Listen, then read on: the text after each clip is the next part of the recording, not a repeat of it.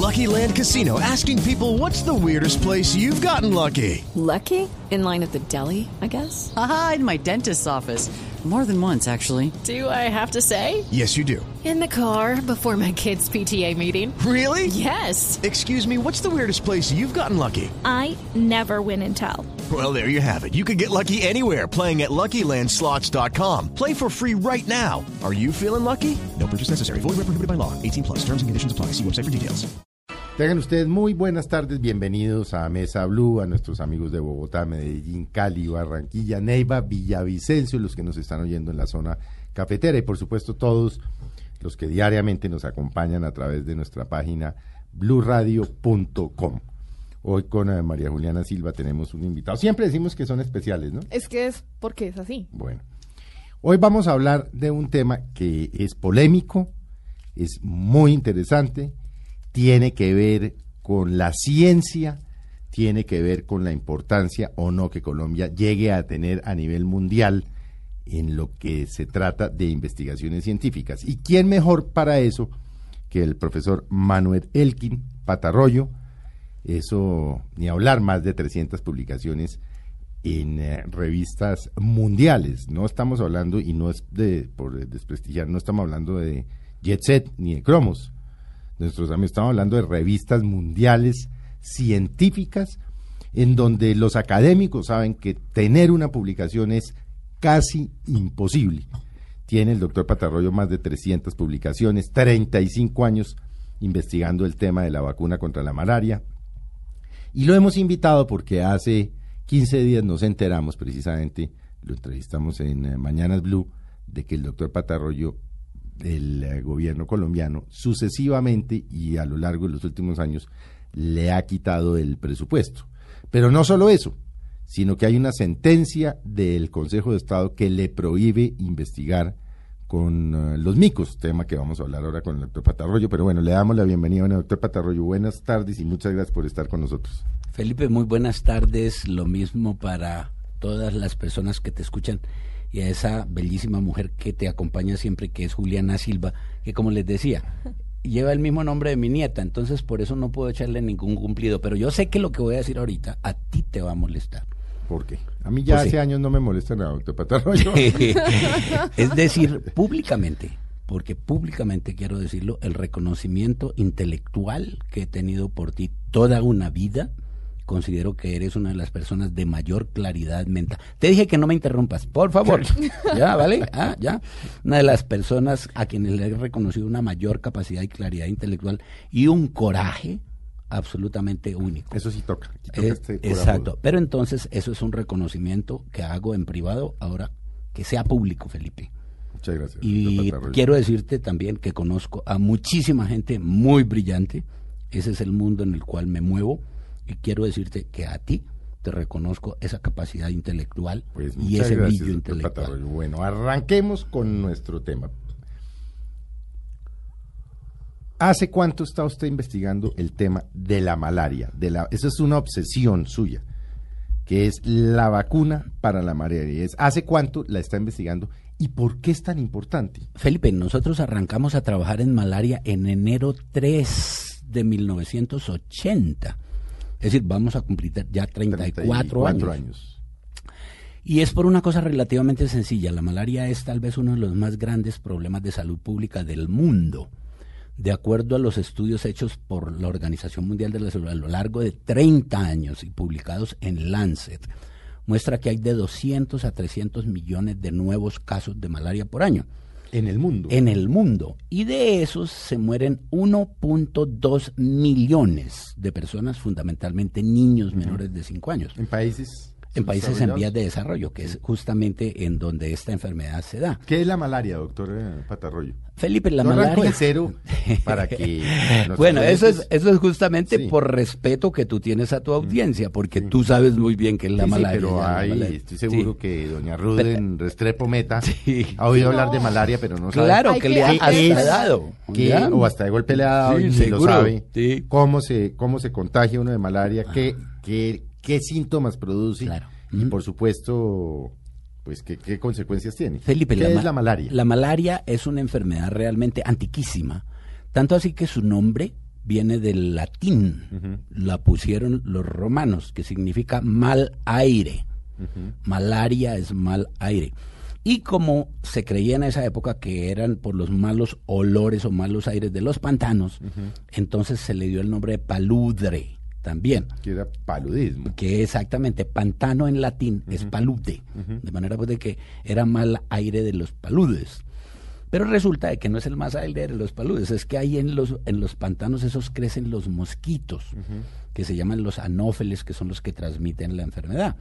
Entonces, en esencia es una enfermedad, para responder a tu pregunta, transmitida por la picadura de una mosquita, anófeles, que resulta que lleva el parásito causal de la enfermedad en las glándulas salivares. Entonces, cuando a uno le pica la mosquita, le transmite el parásito. Y ese parásito va por la sangre al hígado y se reproduce en cinco días 30 mil veces. Es una cosa espectacular. Cada larvita que logre penetrar llega al hígado. Al hígado. Al hígado y se, y se reproduce 30 mil veces en cinco días. Pero lo más interesante de todo es que cambia de forma. Ya no es como una larvita, ya es como una perita. Y estas son las que van a invadir los glóbulos rojos de la sangre. Por cada perita que infecte a un glóbulo rojo se va a multiplicar 50 veces cada dos días. Entonces multiplique 50 por 50 por 50.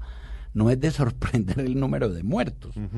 Y eso es lo que la convierte en el principal problema de salud pública del mundo, de, en todos los tiempos realmente la malaria ha sido pues uno de los definidores de las circunstancias geopolíticas del mundo. La guerra de Vietnam se perdió por realmente más que todo por, malaria. por malaria. Y si ustedes se acuerdan, la guerra de los unos también, donde el Papa Bonifacio detuvo a Atila, era que Atila se estaba muriendo, era de paludismo o malaria. De manera pues de que todos esos papas también se han muerto de malaria, se decía. Hágame una, simplemente una, una, para tratar de entender, pues para que entendamos todos la diferencia por, entre la malaria y el dengue. Ah, no, el dengue es un virus. Ah, bueno. Entonces. ¿Tú la tenías clara, María? No, no, no, no, por eso. Pero también se transmite por una picada. Sí, es la picadura, pero es de otro mosquito. Este es el macho, ¿ya? Que es el mosquito Aedes, y como fue descubierto originalmente en Egipto, se llama Aedes aegypti. Este transmite un virus, y para hacerles una proporción a nivel de los microbios, así de sencillo diríamos nosotros que si comparamos, los virus son tan chiquitos como un triciclo proporcionalmente. Las bacterias serían tan grandes y complejas como un carro, como un coche, como un automóvil. Pero el parásito, que es el de, la malaria, es tan grande y tan complejo como un jumbo, un avión de esos gigantescos. De manera puede que atacar un problema de un jumbo implica tener un conocimiento bárbaro, por ejemplo, de los virus, que fue como lo cual yo comencé. Luego pasé a trabajar con las bacterias para luego terminar con el parásito de la malaria. Doctor Patarroyo, ¿cómo es tratada hoy por los médicos la, la, malaria? O sea, una persona se enferma, le pica la mosquita, ¿y qué pasa? ¿Cómo la atienden en los centros de salud? Juliana, mire, eh, nosotros tenemos el gran honor, entre otras cosas, de que la quina, que es la el fármaco con el cual, a mí no me gusta decir la palabra droga, porque tiene otras implicaciones. el, fármaco, el fármaco con el cual se hace el tratamiento de la malaria es eminentemente nuestro. Fue originalmente descubierta en, en el Perú, bueno, realmente redescubierta porque los indígenas la utilizaban para bajar las fiebres.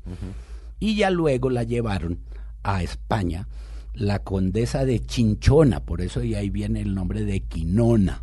Y el producto se llama quina. Entonces, esa es la sustancia con la cual se hace el tratamiento. Es fantástica. Lo que pasa es que los microbios, es decir, todos, incluyendo el parásito de la malaria, aprendieron a volverse resistentes, es decir, se adaptaron. Y hoy en día, hace aproximadamente unos 25 años, descubrieron otra que estaba utilizando desde hacía cerca de 5.000 años en la China, que se llama artemisina, es derivada de una planta llamada artemisia. De manera que hoy en día se están combinando los dos tratamientos la quinina o los derivados de la quina, como son por ejemplo la cloroquina, viene el paludrin, el, el aralén, todos estos que no son más que nombres, eh, llamémoslos comerciales, comerciales la cosa. Y también la artemisina, que se llama artemeter también. Esa es la forma como se está tratando hoy en día. Es curable, la enfermedad es curable. Lo que sucede es que, obviamente, si lo agarra uno tardecito y a la velocidad que se mueve, pues obviamente mata casi un millón y medio de ¿Y personas. qué síntomas tiene Fantástico, Felipe. qué síntomas tiene el paludismo? pues, la fantástica, fantástica pregunta, Felipe. ¿Por qué sucede que después de que lo pica uno la mosquita, uno no siente nada? ¿Dónde está la mosquita? La mosquita está en las tierras que tienen menos de 1600 metros de altura. Acá, o sea, más de la mitad de Colombia. que como el 70 Hablando en plata blanca. el 75% Sí. de Colombia es Ah. área malárica. Caramba. Por eso si la señora Raquel, como mencionabas tú, de Villavicencio nos está escuchando, lo más probable es que ella sepa cantidades de paludismo porque debe haberlo sufrido varias veces. Entonces, la mosquita crece en los pantanos, en los charcos de tierras que tengan menos de 1600 metros de altura, por la tensión de oxígeno y también por la alcalinidad del agua de esas, de esas áreas. De manera pues, que si usted mira el mundo, el mundo en vías de desarrollo, que es ese, que tiene esas características, pues son 3.500 millones de personas las que habitan ese territorio. Está India, está la parte sur de China, está todo África, está Suramérica, de manera que... Ahora, para responder tu pregunta, ¿qué sucede cuando la mosquita le pica al individuo? Como les dije, cinco días en el hígado, usted no siente nada, pero siente cuando infecta el glóbulo rojo. Y en la primera reproducción, que dos días después, o sea, los días siete, usted comienza a sentir, de una vez les cuento, náusea, dolor de cabeza o cefalea, como llamamos nosotros, mialgia o dolor muscular, vómito, diarreas, unas fiebres altísimas que bajan rapidísimo también. Suben y bajan, suben, Suben y bajan, suben y bajan. Así de sencillo. Tanto así que dependiendo del parásito de la malaria, los llamaban terciana, o sea, cada tercer día, cada día por medio, o cuartana, cada dos días de por medio. Porque suben y bajan, suben y bajan como un yoyo. Y eso es como consecuencia que el parásito al crecer dentro del glóbulo rojo, pues es obvio que tiene que generar basura biológica. Claro. Y al romperse el glóbulo rojo, esa basura biológica, o sea, detritus, se libera y es eso lo que produce la sintomatología. No el parásito, sino su basura. Ningún parecido con lo que pasa en Bogotá, ¿vale? ¿Y qué pasa? ¿Qué, Has escrito qué pasa también. con el hígado ahí, por ejemplo? El hígado en esencia no vuelve a tener ningún problema. Le mató las células en las cuales se reprodujo y pare de contar, pero no se replica en el hígado. No se replica en el hígado. No, una sola forma de malaria se replica en el hígado, pero no es que se replique, sino que se queda enquistada en el hígado.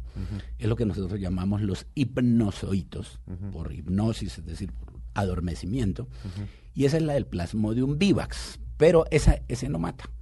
Se queda ahí. Ese, ese se queda ahí y no es de sorprender que si usted que va a Londres o que le gusta ir a Nueva York, si alguna vez tuvo malaria por vivas y habiendo vivido en Londres o en Nueva York, cinco años después sin haber salido de Nueva York le da un paludismo por vivas porque se le reactiva. Ah, se puede reactivar. Sí, claro, se reactiva. Y es claro, eso es un fenómeno biológico hermosísimo.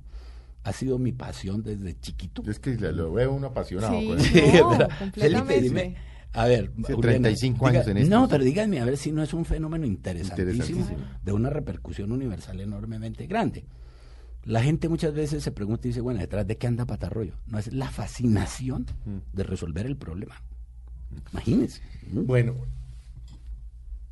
una de las, tal vez una de las eh, polémicas más grandes que se ha dado con respecto a esta investigación científica, doctor Patarroyo, de la vacuna, en la cual yo tengo la impresión por lo que lo he seguido, no es que lea las publicaciones científicas, le, le creo, eh, es que usted puede estar o podría estar cerca de llegar a la vacuna, Sí. pero tiene un obstáculo y es que en Colombia no lo van a dejar hasta ahora investigar más.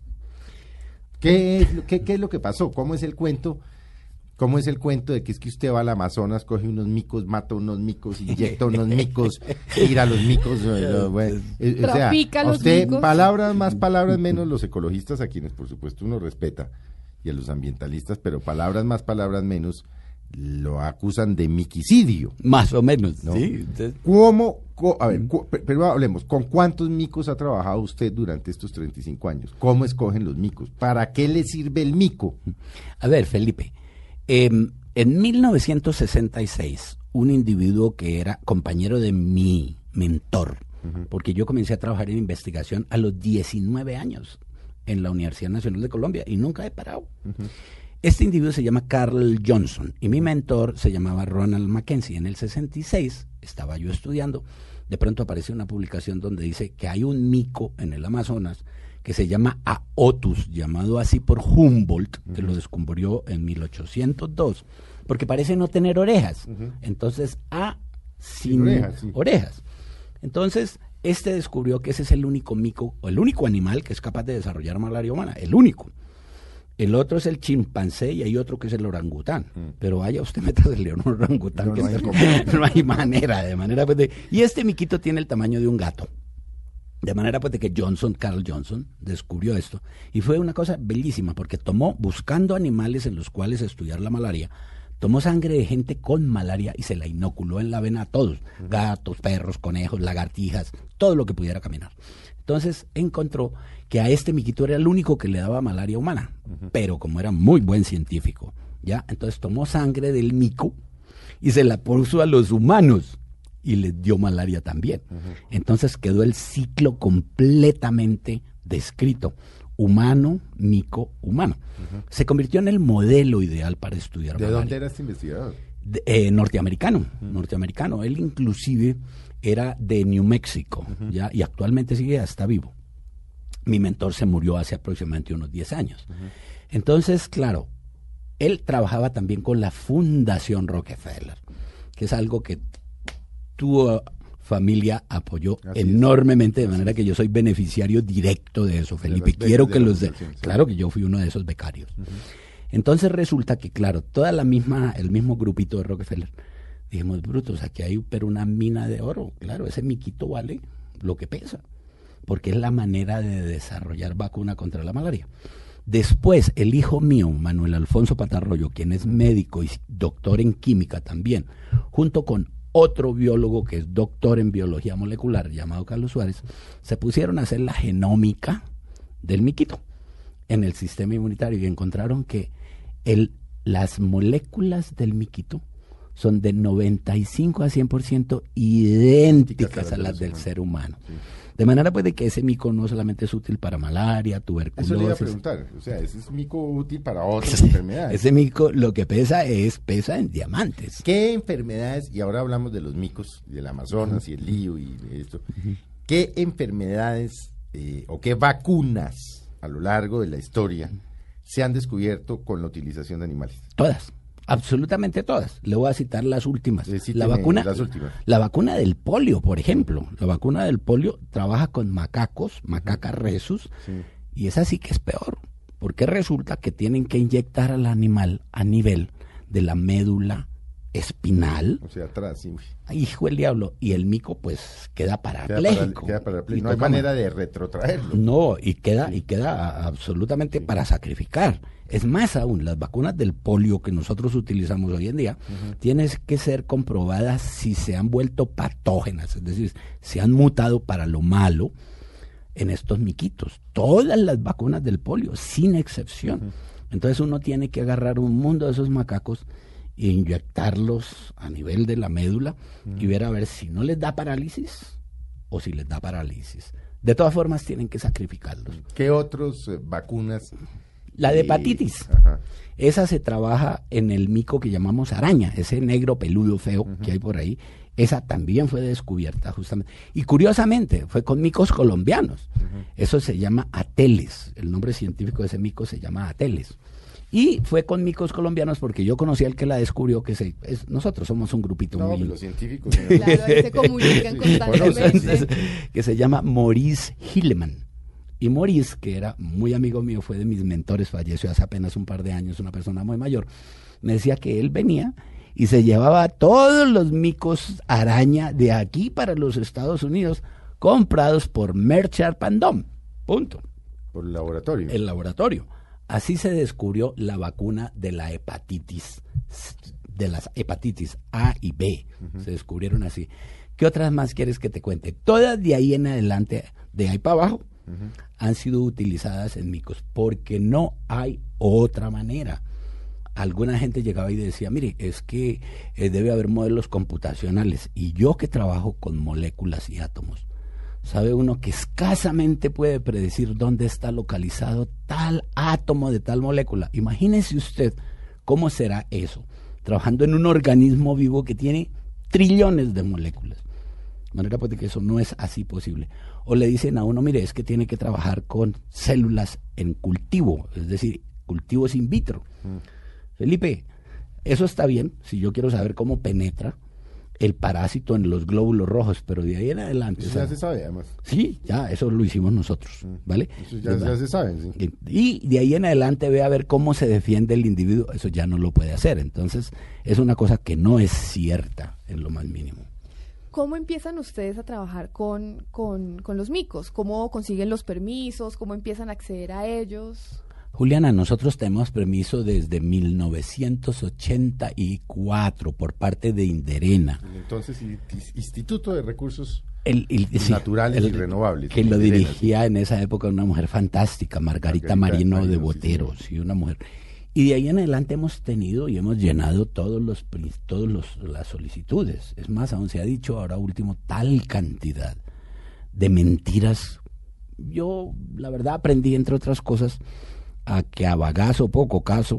Mm. No, y si no, ¿a qué horas investigan? Claro, sí, entonces esa es la razón, porque imagínate tú, tú me hacías la pregunta, ¿con cuántos micos hemos trabajado a lo largo de estos 35 años?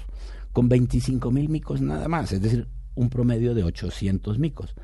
Pero se nos muere si acaso el 1, 2, póngale 5%, Mm. Póngale 5%, 500 micos. 500 mil micos, póngale a lo largo de todo. 500 de- micos. ¿Qué? Del 25 mil. 25, de 25 mil. 10% son 2.000, 1.250 micos. Exacto, a lo largo de 35 años, Felipe, 35. ¿Qué pasa? Es decir, usted coge, co- coge o cogía, porque ya no lo, no, no lo, no lo están dejando hacerlo, pero eh, coge el mico y le inocula la... ¿Qué hace usted con el mico? Eh, Felipe, lo primero que se hace es que se vacuna al miquito con la molécula que uno que está usted cree estudiando. que es la que- claro, la que claro, funcionaría. Claro, claro. Pero ahora miraremos lo de la molécula porque es ahí donde hay también un espectáculo, un avance pero espectacular, pero espectacular. Entonces, ¿qué es lo que sucede? Uno vacuna al miquito y como manda la vacunología, uno le tiene que dar las tres dosis. Acuérdese que a ustedes siempre A lo sí, uno, dosis de una y no sé exacto, uno y dos refuerzos. Que la sarampión, Sí, no, claro. inclusive en la hepatitis y todo Claro, eso, tres en dosis. todas, son tres dosis. Sí. Lo mismo hacemos nosotros. Se le dan tres dosis al miquito y esperamos 20 días después de la última dosis. En la última dosis, ya 20 días después, se le inocula el parásito en la vena al miquito. Y eso, pues como se demora unos cinco días en aparecer en la sangre, nosotros dejamos a los miquitos quieticos, porque realmente el único traumatismo, entre comillas, que sufre el animal es cuando le tomamos la muestra de sangre justo antes de vacunar para saber si hay o no hay anticuerpos y justo antes de inocularlo con el parásito. Entonces, todo el traumatismo psicológico palmico. Punto. Y ya luego, a partir del día 5, se le toma una gotica de sangre del pulpejo del dedo o de otra parte. Una gota, Felipe, es una gota, ese es el traumatismo máximo. Y se mira en el microscopio. Si hay parásito, significa que el mico se infectó y que esa vacuna no sirvió. Entonces inmediatamente se trata al animalito. Se por le da quinina. Se le da quinina. sí. Entonces, ¿cuál es la mortalidad? Ninguna. Y, y una vez eh, el miquito se mejora, se vuelve a su hábitat. Exactamente, es más aún, desde hace cerca de unos 8 o 10 años nos impusieron una, una, una especie de férula en donde el mico tiene que ser liberado cerquitica del sitio de captura. Entonces, el estudio que adelantó la Universidad Nacional de Colombia muestra, uno, que no se mueren los micos. Dos, que el número de micos no ha disminuido en el área porque simple y llanamente se devuelven. Ajá. Y tres, como nosotros tatuamos los miquitos con Eso le iba a preguntar, ¿cómo distinguen para no volver a Al capturar? que, al que ya, con el que Claro, ya experimentaron. mico con el que ya experimentaron. Felipe, Juliana, es muy sencillo como se le pone el número de tatuaje Sí. en la cara interna de, la, de las piernas, en ambas. Sí. Entonces uno sabe, Si el mico ya pasó por aquí, el mico pasó por acá. pasó por aquí y cuándo pasó, porque como llevamos un registro que además de eso lle- lleva Corpo Amazonía, que hoy es quien responde por eso, entonces los estudios de la Universidad Nacional encontraron que había micos nuestros que llevaban 3, 4, 7, 2, 3 años de haber sido liberados. Y sin problema los micos. Ninguno, se habían reinsertado, como digo yo, ni siquiera re- así de sencillo. Entonces, yo lo que no entiendo es cuál es el problema. El segundo problema grande que han dicho estos, que es de una ignorancia supina, pero bárbara, ¿ya? Es que los micos salen infectados para infectar las poblaciones aledañas en el Amazonas. ¿Cómo, Imagínense. si- cómo le puede transmitir el mico la enfermedad a alguien? Nadie, no hay manera. No hay manera, le cuento. Entonces, dicen que pueden eh, incidir. Pero cuando ellos hablan de poblaciones aledañas son humanos. Los indígenas, Los claro, indígenas. los O sea, que de pronto que, que el mico los es- llegara a es- morder. ¿Es, viable que el mico le transmita la malaria a un indígena? No. Y fuera de eso, los mosquitos que hay en el Amazonas no son de los que transmiten la malaria. Y fuera de eso, la cepa de parásito con la cual nosotros eh, trabajamos no produce parásitos capaces de ser infectivos para el mosquito. De manera pues de que se han dicho una cantidad de mentiras que dice uno, joder, tienen imaginación, ¿no? Eh, Fantasía, sí, la verdad, verdad. Primero que todo, el número de micos no ha disminuido en el territorio donde trabajamos. Segundo, tampoco se mueren. Tercero, se reintegran. Cuarto, el tipo de malaria que nosotros trabajamos no es de la que hay en las partes de afuera de la Amazonía, no en el Amazonas nuestro, ¿ya? Que se llama la malaria por vivax, la que les dije que se enquistaba en el hígado. En el hígado. La nuestra es otra, totalmente otra, que es la que mata. De manera pues, de que el asunto es ese. Y quinto, habían dicho que esos miquitos con los cuales nosotros trabajamos eran peruanos. El estudio adelantado por la Universidad Nacional de Colombia a nivel de ADN, con un 99.999% de certeza, demostró que esos micos están en todo el territorio colombiano, en el 93,7%. O sea, son micos colombianos. Son micos colombianos. ¿Y entonces de dónde sacan que son peruanos? ¿Porque están ahí en el borde, en la frontera o qué? Porque resulta que como un inglés... No, es que además no el médico y el mico, ¿cómo, cómo, cómo presenta pasaporte? Eso me decía la No, pues estoy haciendo de... Eso- eso me- ¿Cómo hacen para saber si el mico nació allá o nació acá? claro. Sí, pero es que eh, yo pienso que elaboraron bien la manera de tratar de ponerle palos en la rueda al desarrollo de esta vacuna. Por una cosa muy sencilla, porque la misma embajadora brasileña me decía, uy, patajoyo, usted hizo un error. Le dije, que, que, ¿cuál y qué error cometí yo, embajadora? Me dijo, no le pidió pasaporte a los micos. claro. Y eso es cierto. Mire, tanto así que no tengo ninguna acusación ni de Brasil ni de Perú. Mm. Es unos se supone ecologistas. que serían. Claro, los, los damnificados. Ajá. ¿Ya? Es un grupito de ecologistas colombianos. ¿Qué, ¿ya? ¿Y qué acusación tiene usted aquí? Esa de tráfico ilegal de micos. Pero, tráfico ilegal de micos. Quienes nos están o sea, escuchando. tráfico ilegal de micos implicaría que usted se pasó a las fronteras, capturó allá los micos y se los trajo para el Amazonas. Eso es, eso es exactamente lo que se dice, pero Mm.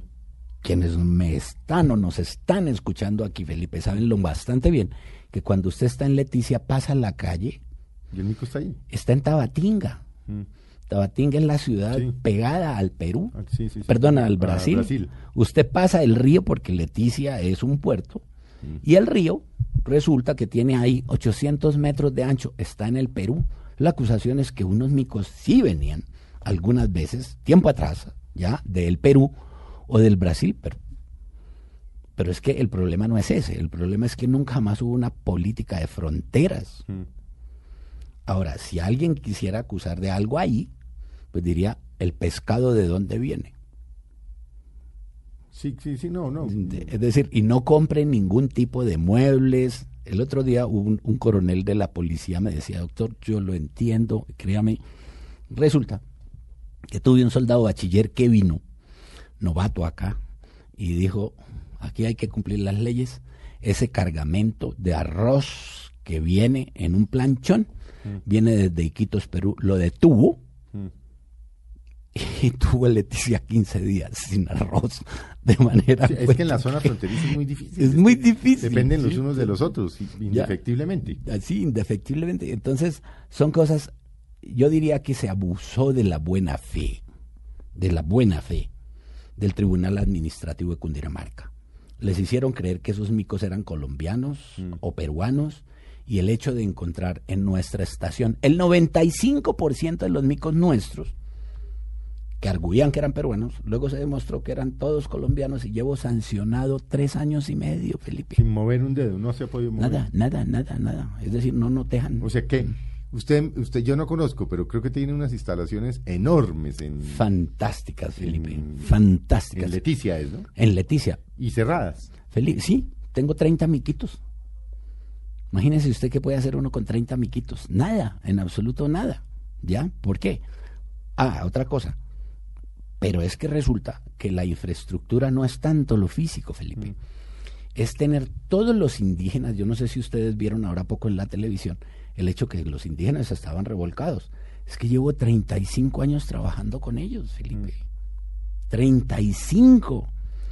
Vaya usted eduque en otra parte, en el Ecuador, en el Brasil, los indígenas, a cómo deben manejar los monos para llevárselos sin ni un rasguño. Mm. Yo llevo educando a la población 33 años, 34.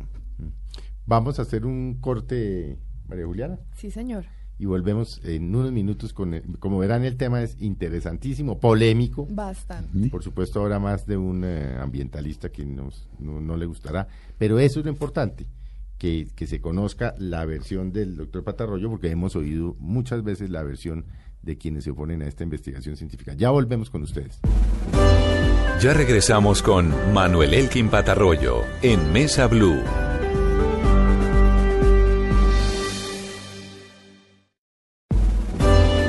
Continuamos en Mesa Blue con Manuel Elkin Patarroyo.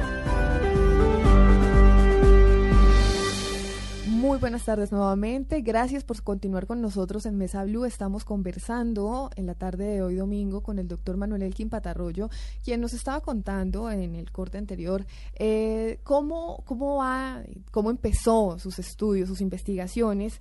eh, buscando la, la vacuna contra la malaria y pues también nos ha contado eh, las los palitos en la rueda que se han que se han ido metiendo más últimamente y que en estos momentos tienen por decirlo de alguna manera un poco truncada la investigación. Y, y bueno y también sería interesante eh, saber pues estábamos hablando un poco de, de los problemas y de los fallos. El fallo del Consejo de Estado básicamente qué es lo que está impidiendo no trabajar más con los micos Juliana, el fallo del Consejo de Estado fue un poco más allá que el del Tribunal Administrativo de Cundinamarca. El Tribunal Administrativo de Cundinamarca nos dijo, usted está eh, haciendo tráfico de micos.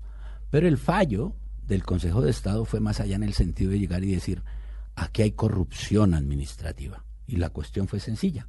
Dijeron, si Corpo Amazonía, que es el Inderena de la, del Amazonas, no lo castigó a usted, es corrupta. Y si a Corpo Amazonía no la castigó el Ministerio del Medio Ambiente, es corrupto.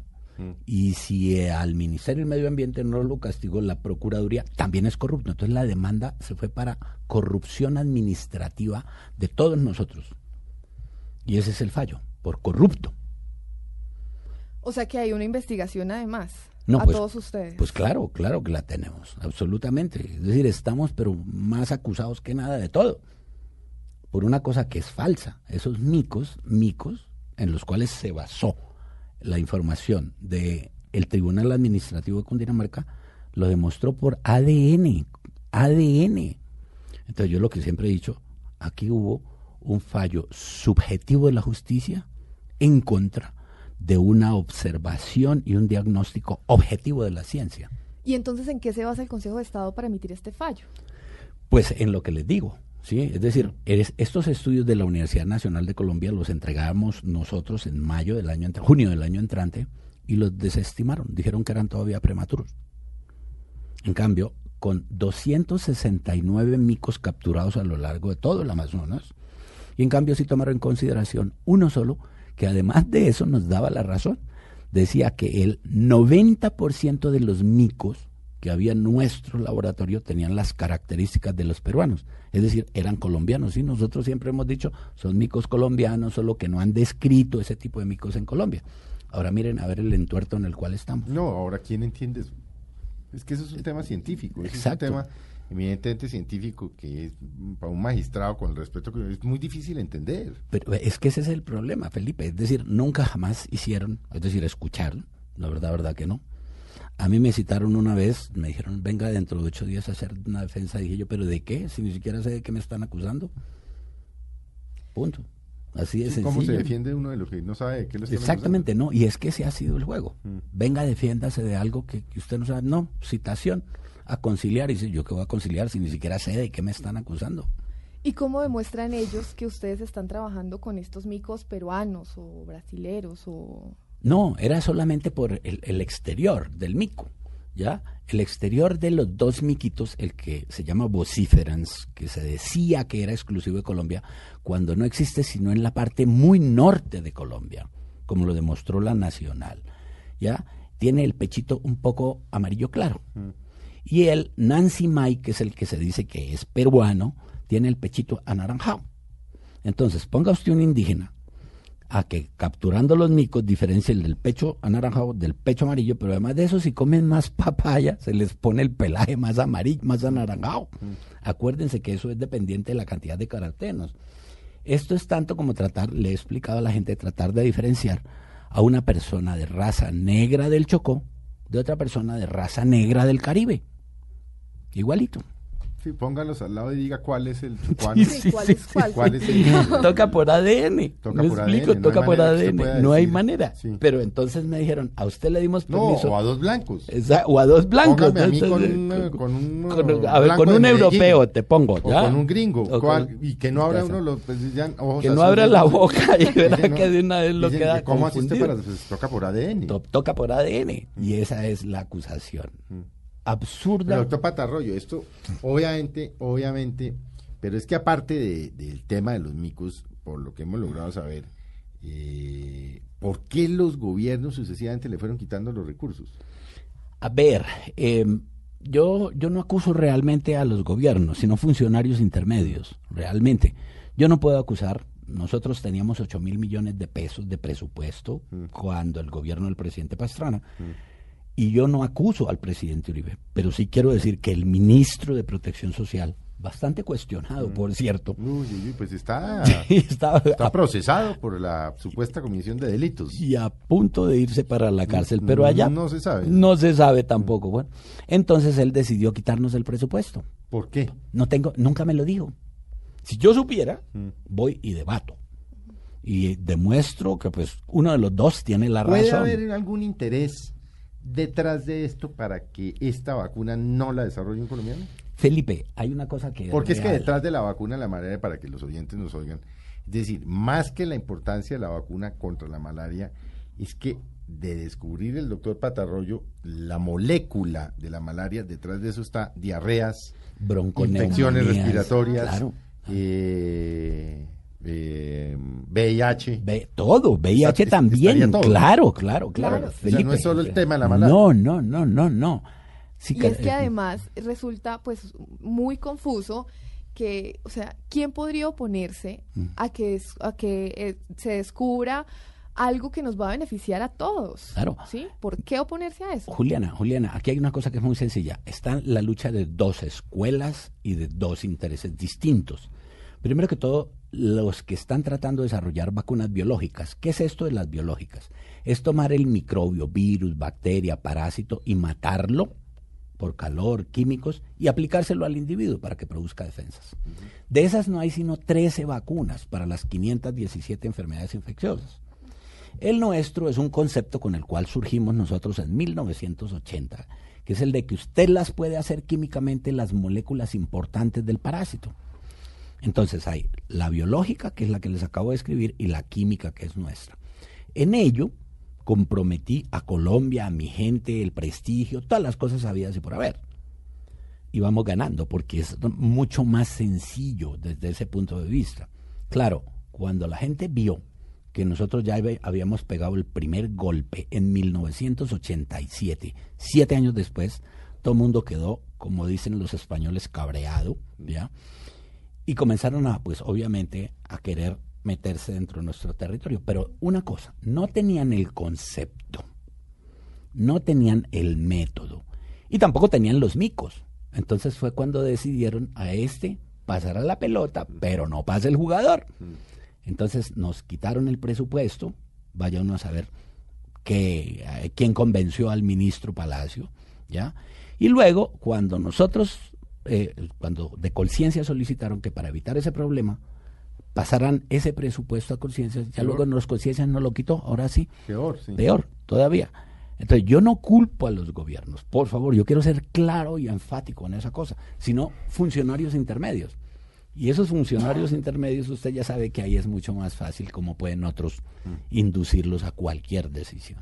Es decir, doctor Patarroyo, por lo que usted nos está diciendo eh, y como están las cosas hoy, no solo por las providencias del Tribunal del Consejo de Estado, sino porque le quitaron el presupuesto, es, es decir, 35 años de investigación echados a la caneca. A la caneca. Y es que ahora... O eh, sea, un tipo con 300 o más publicaciones 364 en, en las principales revistas del mundo. del mundo. ¿Con Felipe. cuántos? No, es que yo le vi ahorita el currículum, no sé cuántos honoris causas, pero no de la Universidad de Turbaco, Sí, no, no. ¿no? de universidades en Suecia, en Grecia, en Estados Unidos. En Canadá, o sea, en Inglaterra. todo eso a la caneca. Pues a la caneca, porque ¿qué le hacemos, Felipe? A ver, son 35 años, como lo dice usted muy bien, dedicados a esta idea, que de pronto, sin presupuesto, ahora, sin micos y sin gente, porque sin presupuesto No, la ¿cómo gente se me fue. cien- Usted tiene como 100 científicos. Ciento- teníamos 110 y vamos en todos. 48. ¿Cómo los mantiene? No, pues claro, uno no puede llegar y decirles, mire, por favor, es que por amor a la ciencia no le dé leche a sus niños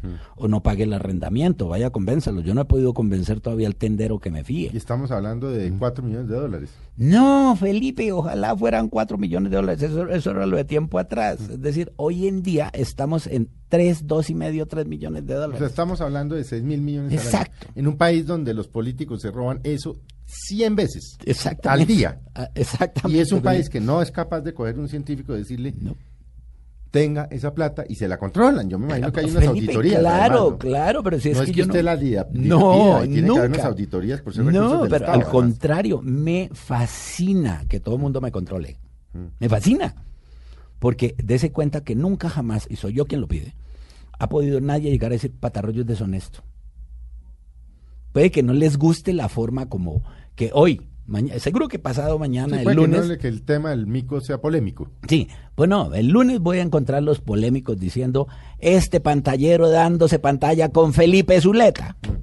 Puede que les disguste Sí, pero, eso. pues sí. Es que- Pero ni científica. pero doctor. Patarroyo, ¿qué hacemos si es que en este país la gente muere de, de envidia y no de infarto? Como decía Cochise. Sí, pero ¿qué quiere Se que muere de envidia. Fíjese lo que pasó hace poco también con el profesor, eh, Cuero.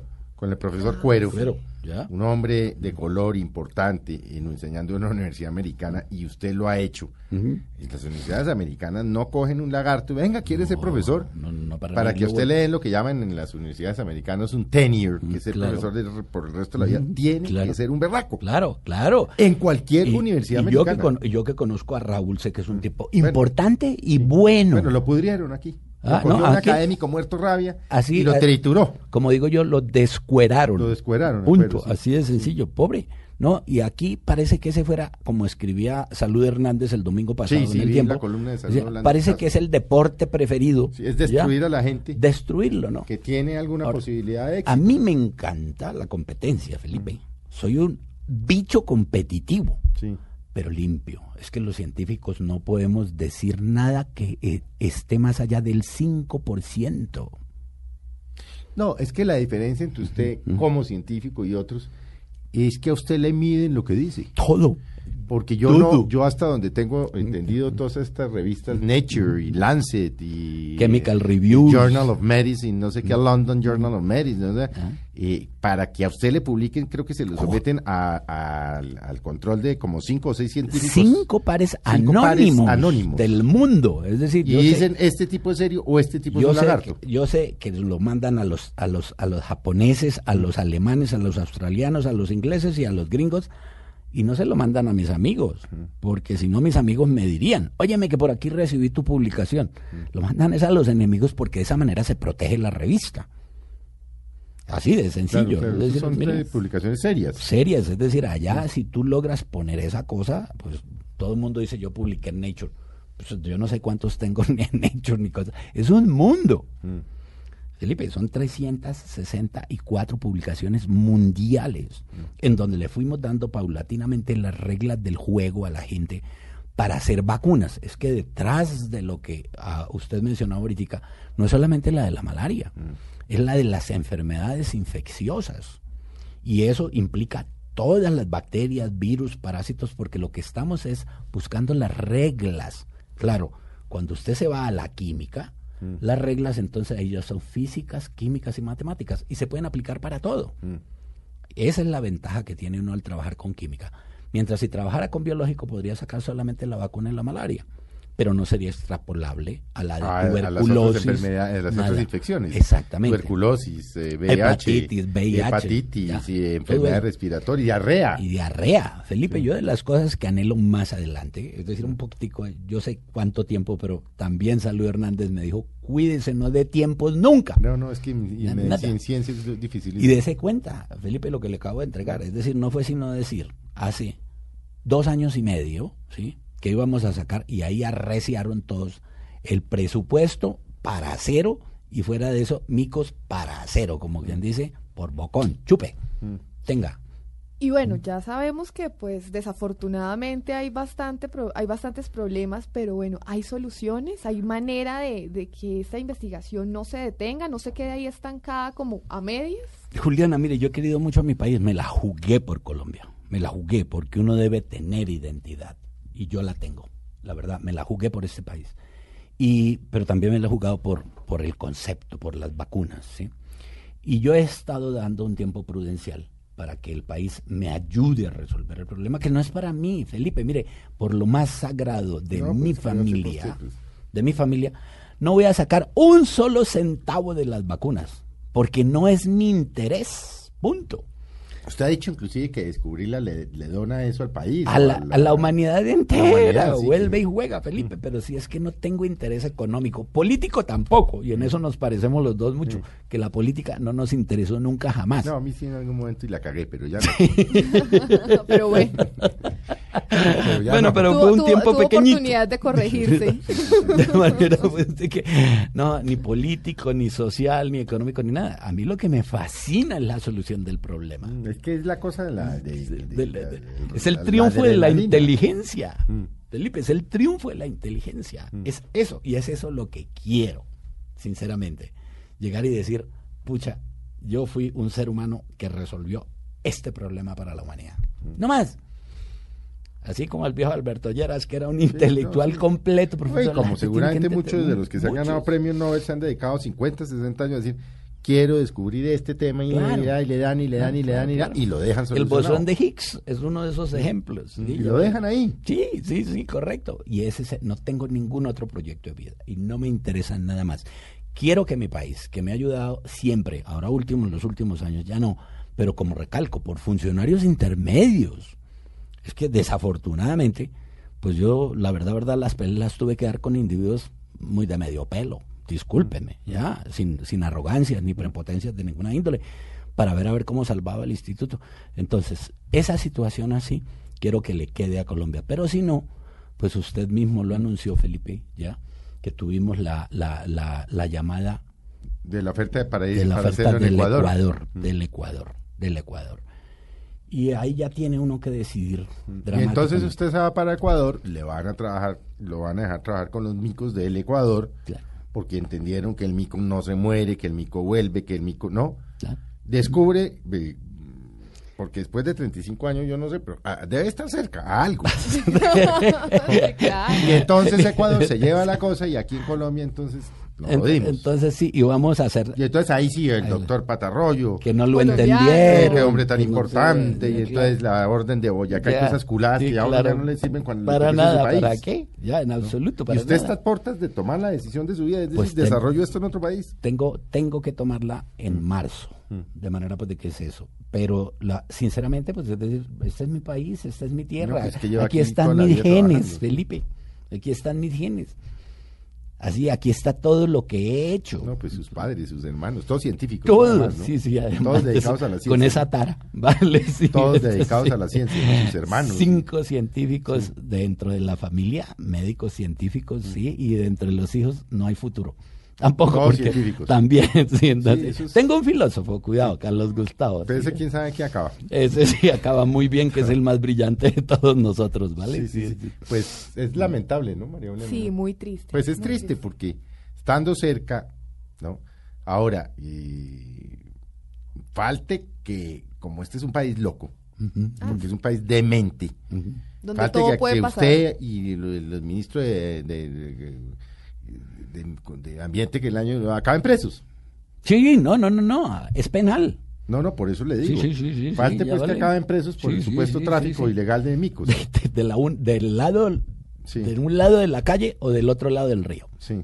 En 7 millones de kilómetros cuadrados, que es lo que tiene la Amazonía, que es en donde vive ese mico. Es más aún, Felipe.